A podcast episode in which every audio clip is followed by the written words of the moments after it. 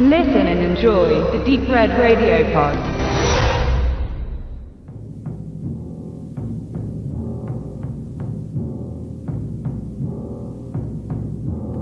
Wenn man einen neuen Film von Regisseur Takashi Miike erwirbt, dann läuft man Gefahr, dass wenn man daheim die Schutzfolie des Bild- und Tonträgers löst und die Hülle öffnet, bereits das nächste aktuellere Werk von ihm im Laden steht.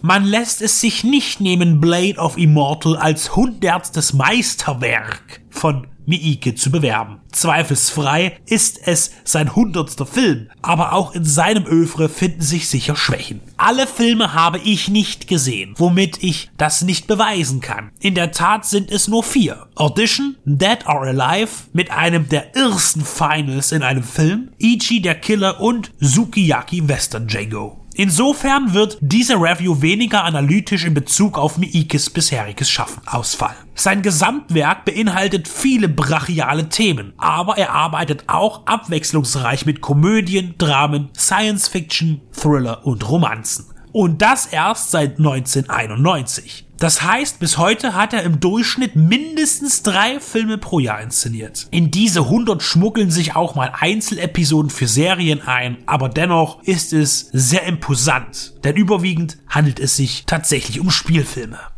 Blade of Immortal ist ein Samurai-Film, dem sich Miike zuletzt in 13, Assassin und Harakiri 2010 und 11 widmete.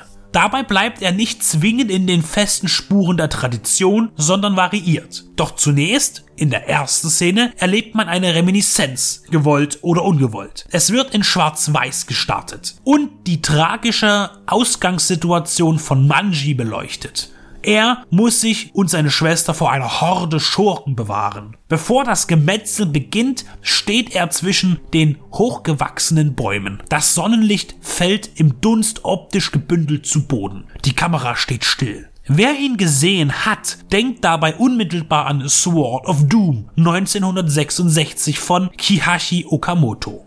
Manji besiegt alle, aber nicht ohne, dass ihm selbst tödliche Wunden zugefügt werden. Eine Zauberin erscheint und verdammt ihn zu ewigem Leben. Seine Schwester wurde gerade ermordet und er gilt in der Gesellschaft als unehrenhaft und wollte ihr am liebsten ins Jenseits folgen. Aber dies ist ihm nun verwehrt. Jetzt wechselt das Bild zur Farbe und die Handlung setzt 50 Jahre später ein. Das junge Mädchen Rin dürstet es nach Rache, denn ein Schwertkämpfer namens Anotsu richtete ihren Vater hin und dessen Schergen vergewaltigten ihre Mutter. Man könnte Anotsu einen kommunistischen Gedanken bescheinigen, denn er will alle Kampfschulen des Landes in einer einzigen zusammenführen. Eine Einheit da er sich als Bester mit der Klinge sieht. Und seinen Plan setzt er mit aller nötigen Gewalt durch. Rin sucht Manji auf und dieser sieht seine kleine Schwester in ihr und steigt in den Feldzug mit ein, der aber auch noch ganz andere Gegner offenbart. Entgegen dem am Realismus orientierten Samurai-Film bezieht man Bestandteile des eigentlich chinesischstämmigen Wuxia mit ein. Es werden fantastische Elemente verwendet und wenn auch wenig offensiv, so fliegt auch hier so mancher Kämpfer wie eine Feder durch die Luft. Die gewisse Unsterblichkeit des Helden schmälert prinzipiell die Spannung, denn ihm kann ja nichts passieren. Um dieser Langeweile zu entfliehen, baute das Drehbuch aber genügend Kompromisse ein. Die Beziehung zwischen Manji und Rin ist ausreichend emotional, um eine zwischenmenschliche Basis zu erzeugen, auf der sich die Schlachtplatte austoben kann. Zwar ermüden manche langen Konflikte, dennoch sind die Auseinandersetzungen durchweg episch choreografiert. Aber so gewaltvoll der Film dadurch auch ist, wenn Körperteile vom Rumpf getrennt zu Boden gehen oder klaffende Wunden Blut herauspressen, so vermisst man leider die klassische Auskostung der druckvollen Fontänen, wie man sie aus Lone Wolf and Cub kennt und die den japanischen Film prägten.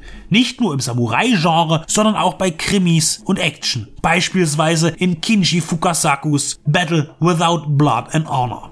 Ein Wermutstropfen. Auch wenn das Fantasy-Epos etwas zu lang gezogen ist, so überzeugt es in Ausstattung und Kostümen, die Blade of Immortal ein glaubwürdiges Auftreten ermöglichen. Auch die imposanten, fast biblischen Schlachten, ein Mann gegen 100, David gegen Goliath, haben ihren Reiz auch wenn dieser oft an einer Überstrapazierung grenzt. Allgemein gibt es nichts auszusetzen an Miikes Hundertsten, aber er hätte etwas straffer, künstlerisch blutiger und wenn er diesen Seitensprung schon wagt, fantastischer sein können.